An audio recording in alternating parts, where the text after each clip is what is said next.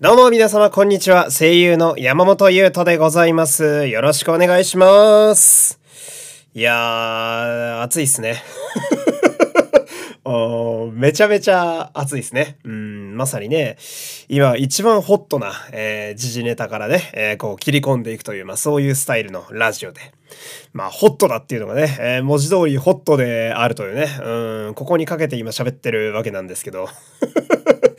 えーで、そんな気がつけば初夏かなみたいなね、えー陽気の中ですね、えー私は最近、えとあるもののね、え勉強を始めておりまして、っていうのが、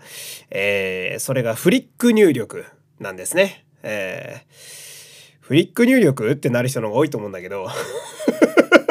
うん、っていうのも、まあ、まずどこから話せばいいかな。えっとね、私、このラジオでちょろっとだけ喋ったことあるかもしれないんだけど、まあ、ちょっと昔のね、回かもしれないんですけど、まあ、週に1回はですね、あの、何かしら新しいことをやるようにしているんですよ。うん。で、それは、まあ、あの、大きいことじゃなくてもよくって、うん、まあ、例えばその、朝の通勤の時に、普段歩かない道を歩くだとか、うん、あとは、まあ、お昼ご飯とかね、まあ、コンビニとかで買う時に、買ったことないおにぎりを買ってみるとか、なその程度のレベルなんだけど、うん。で、まあ、今週始めてみたのがですね、えーフリック入力という、うん、まあ、そういうわけですよ。えーこれさ、フリック入力は、どうなんだろう。あの、私恥ずかしながらですね、フリック入力っていう名前とその行為のことをですね、知ったのが、マジでここ3年ぐらいなんだけど、え、どう？これフリック入力は知ってますか？皆さんね。うん。なめんじゃねえよっていう声がね、今全国から聞こえておりますけれども。うん。でも俺は知ってるんですよ、リスナーの皆さん。あのーあの、フリック入力に慣れてない世代の方の方がこのラジオのリスナー多いことは俺知ってるんだぞ。お前らできるのか、フリック入力。どうだ？俺はできないぞ。おいや、できないんですよ、フリック入力が。お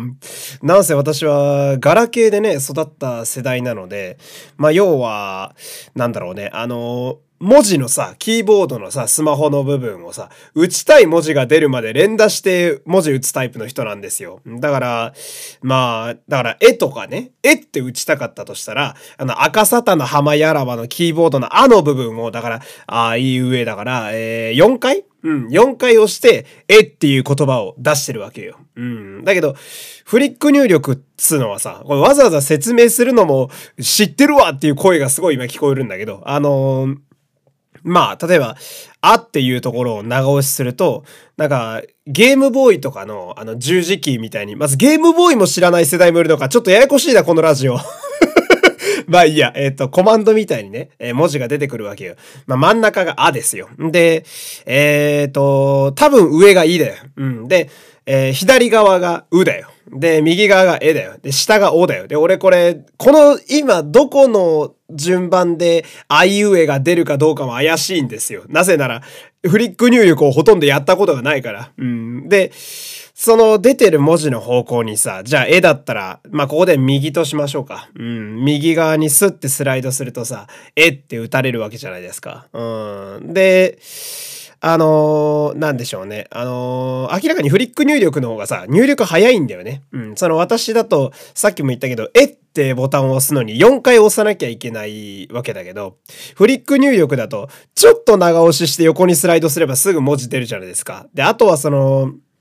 どうしても文字の都合で言葉が繋がるときあるじゃないですか。だから、A って打ちたいときってさ、えー連打型の私みたいなタイプだと、あいうえって4回押した後に、そのえっていう言葉の、なんていうの？変換とかさ、その連打のさ、あの、待機時間が終わるまでちょっと待たなきゃいけないでしょ？これ、あの、押して連打で文字入れるタイプの人すごい分かってくれると思うんだけど。で、待った上でもう一回青4回押さなきゃいけないわけじゃないですか。でも、フリック入力だと、あの、長押ししてえって2回やればいいだけだから、相当早く文字打てるんですよね。うーん。で、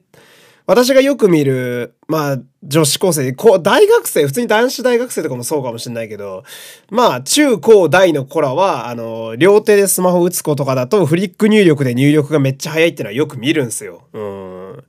俺は、これを今勉強してるんだよね。で、スマホいじる時の入力を基本フリック入力で頑張ろうと思ってるわけなんですけど、あのー、まあ、慣れてないもんでね、うん、何が起きるかっていうと、入力すんのがどんどんめんどくさくなってくるんですよ。うん。で、結果今、あの、あんまりスマホ触らなくなってんだよね。デジタルデトックスがね、えー、できているという、うん、本末転倒な気もするんだけれども、えー、そんな感じでね、えー、このラジオの紹介文はフリック入力で頑張ろうかなと思っている。え、今日もそんな感じでやっていきましょう。山本優斗のラジオというと、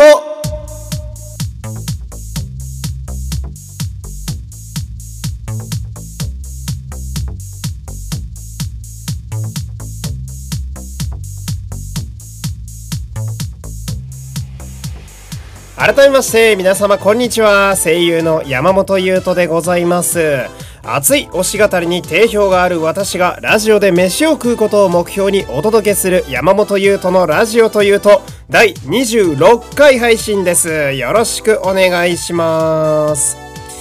さあまずはね、えー、お知らせなんですけれども、えー、この熱い推し語りという話がね、えー、ありましたけれどもえー、おとといぐらいにですね、えー、久しぶりにミュージカル刀剣乱舞の、えー、感想会をがっつり喋ったやつをね、えー、上げさせていただきました。えー、ムスハジと呼ばれるね、えー、結びの響き始まりの音という作品をですね、えー、初めて見た感動をですね、あの、ラジオにがっつり乗っけさせていただきまして、で、ありがたいことにですね、えー、めちゃくちゃたくさんの方に、えー、再生していただけております。ありがとうございます。まあ、引き続きね、えー、聞いていただければなと、えー、まだ聞いてない方はね、ぜひこの機会に聞いていただければなと思うわけなんですけど、えー、今日はですね、えー、お便り1通読もうかなと思っております。えー、ラジオネーム、とある既得な中学生、ありがとうございます。今日は数学のテストでした。えー、結果は虚しく終わりました。あさっては英語です。英語が苦手です。アドバイスをください。えー、っていうね、お便りが来ておりますけれども。うん。部活の先輩からの言葉みたいなやつもあって、英語嫌い？わかる。日本語という美しい言語を見た後になぜ単調な言語を見ないといけないのやら？って書いておりますね。うん、ありがとうございます。この、何でしょうか？文面全部からこう漂う中学生感といいますか。まあこの子本当に中学生なんだけど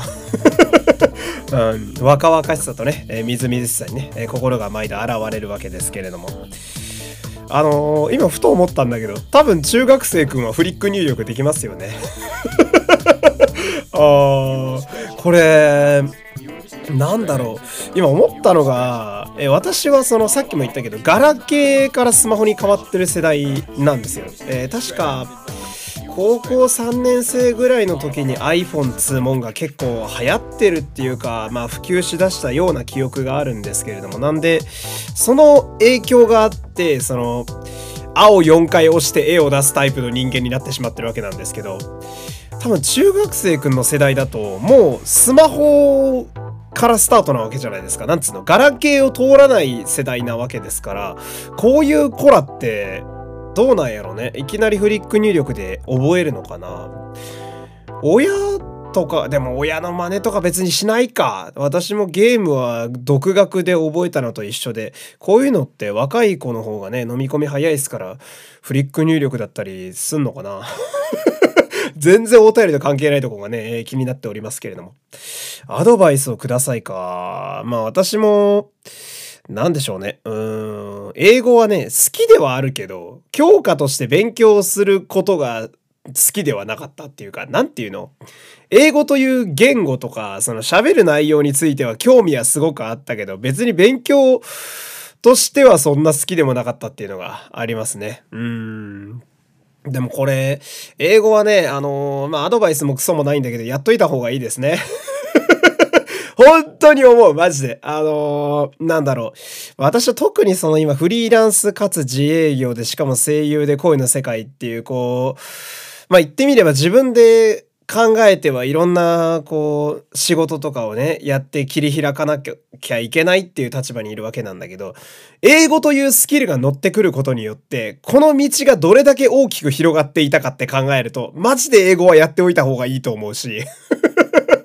あ俺もね、中学校の時にね、同じようなことをね、確か先生か誰かに聞いたことあるんですよ。この、俺英語がすごく嫌いなんですけど、なんで英語ってやんなきゃいけないんですか？みたいな。あで、その時に先生が、いや、英語はね、やっといた方がいいよ、将来のためにね。あの、私もやんなかったことをすごい後悔してるからって言っててさ、うん、いや、そういうことじゃねえんだよ、聞きてえのはって、中学校の時思ってたんだけど、で、中学生くんも今、そういうことじゃねえんだよって思ってると思うんだけど、いや、やっぱそういう答えになるわ、大人になると。うーん、なんか、一番やっといた方がいい教科なんじゃないかなと思いますね、英語って。うん、絶対使えるし、うん、ちょっとでも知識があるだけで、割とね、結構大げさじゃなく人生に影響出てきますし、うん、あとあれだね、あのーまあ私大学受験をね、高校卒業して予備校通って浪人しながらやってた人間なんですけど、英語ってさ、あの、文系でも理系でもついてくるんだよね。ああれがびっくりしましたよ。だから、理系の奴ら言ってたもんな。英語とおさらばしたと思いきや、まだ英語と付き合わなきゃいけないんだみたいな話を。うん。で、あとは、私は大学でね、あの法律の勉強してたんですけど、まあ法律の世界だと英語って少ないんだけど、論文ってとかになってくると大学の、うん、結構英語使うんすよね。うん、だから、英語の長文問題とかね、中高大学受験でよくやってましたけど、あれを読み解くような感じで論文を英語で訳しては、あの、勉強してた記憶があるので、うん、意外とついてくるんだよな、英語って。うん、びっくりしますよ。うん。で、これ、まあ日本語という美しい言語。まあ確かにそうなんだよな。うん。でもさ、これ、これびっくりするんだよ。その、日本語の方がはるかにむずいからね。英語より。うん。ってなると英語の方、英語を勉強するのはそうでもないんじゃないかな、なんて。理論では納得できるんだけど、まあ意外とやってみると難しいですよね。うん。まあ英語をやっといた方がいいっす。うんアドバイスでも何でもないような、えー、気がしますけれどもね。うん。まあ、こんな感じで、えー、皆様からね、お便りもお待ちしておりますので、何かあれば、ぜひこの番組に送ってみてください。というわけで、えー、今日もね、最後までお付き合いよろしくお願いします。番組ではお便りを募集しております。概要欄のマシュマロからメッセージを送ってみてください。Twitter でのつぶやきもお待ちしております。番組ハッシュタグは、ハッシュタグ、ラジオです。ラジオの「お」は山本優斗の「優」の部分です俺様とお前らでラジオ作っていこうぜ。お待ちしております。山本優斗です。よろしくお願いします。このラジオがですね、えー、まあ、先月の4月でですね、えー、ちょうど3年目を、えー、迎えまして、まあ、それもあって、今このシーズン2というね、え名前になり、そして Spotify というね、え新し新しい場所をメインに、まあ、やらせていただいているわけなんですけれども、えー、実はですね、あのラジオと同じぐらいの時期にスタートして、え今年で3年目を迎えるものがございまして、まあそれが日課のランニングなんですけれども、えー、もう本当このラジオの初期の方からついてきてくださっている方はですね私が夜2キロランニングをしているという話はですね多分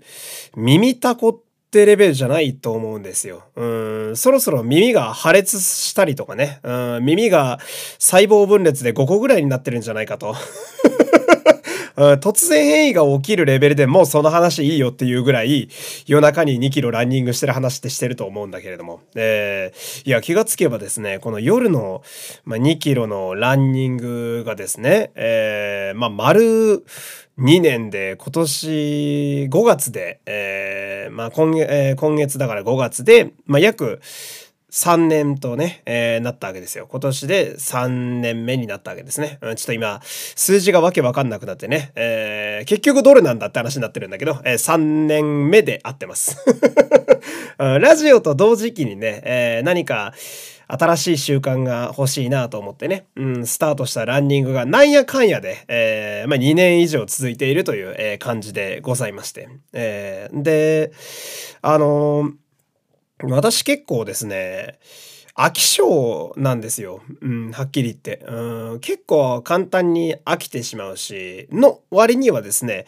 のめり込み癖もあって、つまりどういうことかっていうと、なんか、さっきね、あの、毎週新しいものをなんかこう始めてるみたいな話がありましたけど、毎週新しいことを始めてる割に定着しているものってすごく少ないんですよ。で、100始めて、なんとなく私のこう、山本と優斗という人間の生活の中に残っていくのって、マジで5、6個ぐらいだったりするんですよね。うん、100あって5、6ぐらい。うん、でも、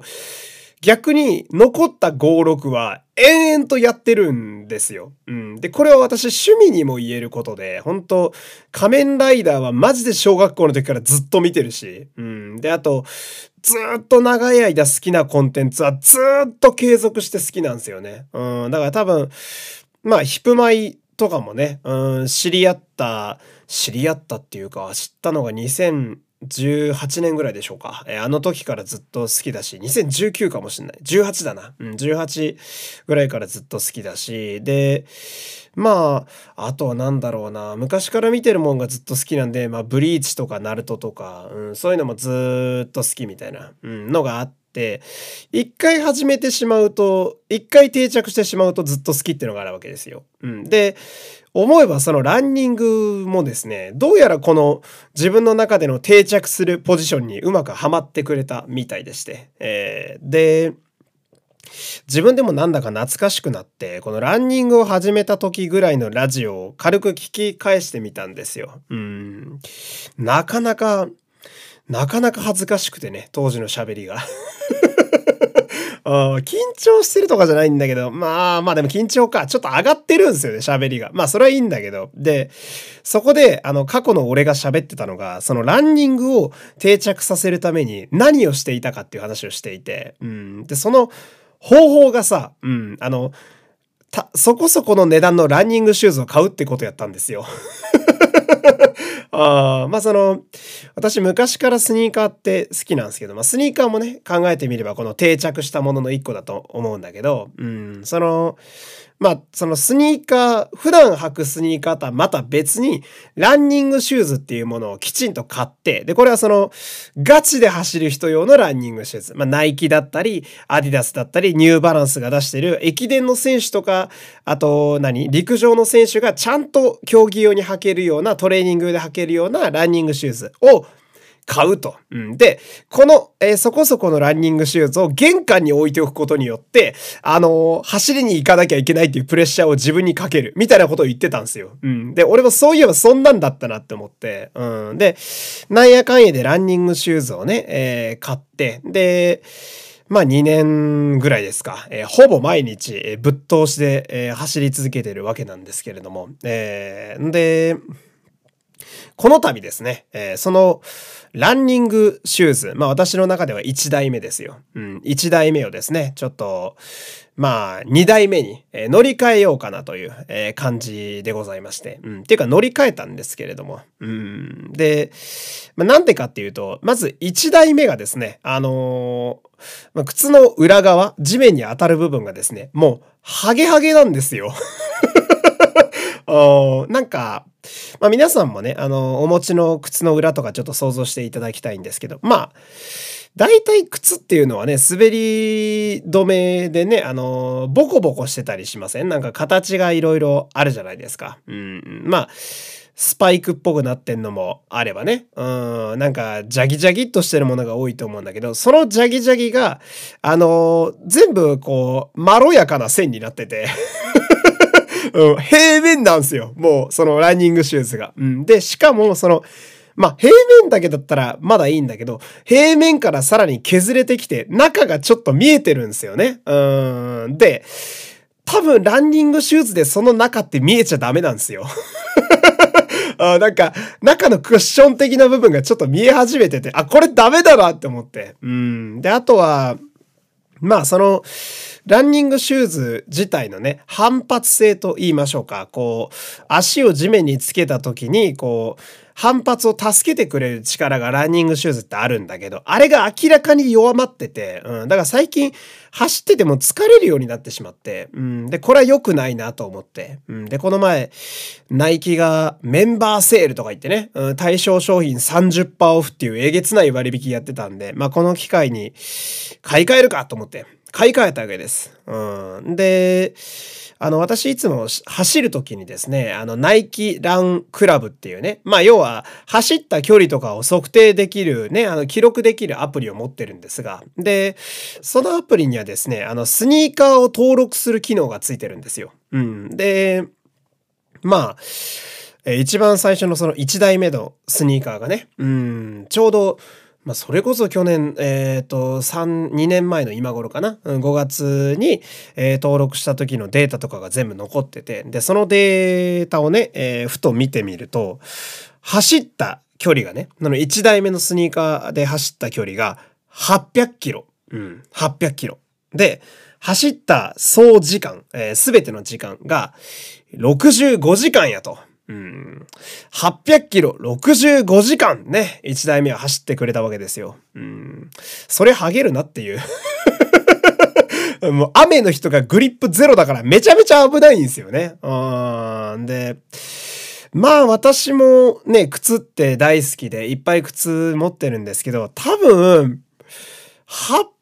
キロ歩いた、走った靴ってないんじゃないかなと思うんですよ。私のコレクションの中でも。んで、で、履いてた時間も65キロって、ああ、相当お気に入りの靴でも65時間はないんじゃないかなって、今65キロって言っちゃいましたけど、65時間ってあんまないんじゃないかなって思うんですよね。まあその、なんだろうな。1日履きっぱとかだったら、まあ時間は割とクリアできるかもしれませんが、800キロっていうのはなかなかの記録やなと自分でも思っておりまして、うん、まあここまで走ったんやったら、もうこいつは眠らせてもいいやろと思いましたね。うん。で、まあ2台目をね、えー、手に入れてですね、えー、走ってみたわけなんですけれども、あのー、やっぱりランニングシューズってあれすごくってさ、うん、全然違うんだよね、あの、性能が。えっ、ー、と、品名だけ言うと、まあ、これややこしいんで別にあの、スルーしてもらっていいんですけど、1台目が、えー、まあ、両方とも、2台目もナイキなんですけど、えっ、ー、と、インフィニティランフライニットっていう、まあ、スニーカーを使っていて、で、このシューズはですね、あの、怪我をしないっていう、あの、最も怪我がしづらいって言われてるランニングシューズでして、うん、まあお値段もそこそこなんだけど、えー、地面に足が当たる時のクッション性がすごいんですよ。こう、ふわっとマシュマロのように足を包み込んでくれるのが1台目のシューズだった。うん、で、2台目、今回新しく買ってみたシューズはですね、えー、ナイキエアズームペガサス38ってやつなんだけど、あのー、今度はですね、まあ同じくやっぱりクッション性がすごく担保されてる靴なんですが、今度はスピードがすごく出るようになってる靴なんですよ。うん、つまり、まあ前がマシュマロのようにふわっと包むのであれば、今度はバネのようにバーンって弾いて前に行ってくれるような感じでして。うん。で、あの、靴底も結構違ってて、まあ前の1台目の、えー、ランニングシューズが、えー、まあ、車のタイヤのような感じのイメージ。うん、まあ割と均等にあの溝があるような感じなんですけど、新しい、えー、2台目の方はですね、どっちかっていうとなんか、まあ、極端なこと言うとサッカーのスパイクみたいな、うん、結構ところどころボコボコボコってこう隆起してるような感じの裏面になっていて、まあ、戦車とかキャタピラみたいな感じの裏側なんだけど、うん、で、あのー、まあ、昨日ですね、初めてそのランニングシューズで私走ってみたんですよ。うん、2台目ですよ。うん、もう足を入れた瞬間のフィット感からもう結構違ってて、うん、あれ、ランニングシューズって私もね、あのー、まあ、履き始めて、まだ3年ですけど、履いてみてわかるのがあれ、足にくっつくんですよね。ランニングシューズって。なんだろう、密着するというか、足をスッて入れると、あのこう足全体がぐっとこう靴に包み込まれるんですよ。あの感覚も俺発明だなと毎度思うんだけど。で、まあ、2代目がですね、やっぱテクノロジーが進化してるから、この2年でね、またいい靴が出てきてますから、よりこう、足に吸い付いていて、きつく紐を縛らなくっても割とこう、まあ、あの、脱げてね、うん、困ることはないみたいな。うん。で、じゃあいざ走ってみようかなと思って、えー、走ってみるわけなんだけどさ、おあの、すげえ足が前に出るのよ なんていうのか、その、まあ、前までの1台目が足をドンって置いた時に、その余計な衝撃を取ってくれるようなイメージであるとするならば、2台目はですね、足をドンって置いた時に、誰かが後ろからグッて押してくれてるかのような感じなんですよ。なんで、自分的にはそんなにスピード出さずに結構緩めに最近走ってるんですけど、勝手に足が前に行くので、あのー、なんだろう、不思議なんだよな。その、自分的には緩やかなジョギングぐらいのスピードで走ってるんだけど、同じようなスピードで1台目のあのランニングシューズの時と同じぐらいの感覚で自分としては走ってるのに、えー、タイムを見てみると30秒ぐらい違うんすよ。うん。あれ、いつの間にか加速してるぞと思って。うん。でも、体力消費的にはあんまり変わらないんですよ。うん。すげえな、新作と思ってね。うん。で、まあその、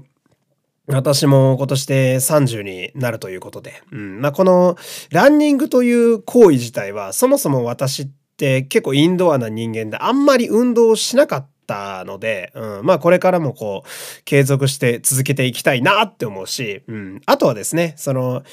まあ、今回1台目のランニングシューズから2台目のランニングシューズに相棒が交代したわけなんですけど、あのー思ったよりこれがね、うん、なんだろう、うん、憧れてた瞬間というか、うん、何？その、スポーツ選手とかがさ、あの、それこそサッカーとかプロ野球選手がさ、今まで履いてたスパイクを新しいスパイクに交換するみたいなやつ。あれなんか、なんだろうな、漫画とかでさ、見てさ、うん、すげえかっこいいなってその小学生、中学生の時に思ってたんだけど、運動する瞬間、習慣がなかったから、こんなの俺一生ねえんだろうなって思ってたら、まさか30になってさ、そんなかっこいい瞬間に出会えると思ってなくて、うん、思ったよりランニングシューズ履き潰して交換すんのってテンション上がるんだなっていうことが分かったっていう。うん。で、今これを喋ってたらですね、またこうランニングへのモチベーションが上がってきたので、この収録が終わったらまた走りに行きたいななんて思っているという、えー、今日はそんな感じのお話でした。山本優斗のラジオというと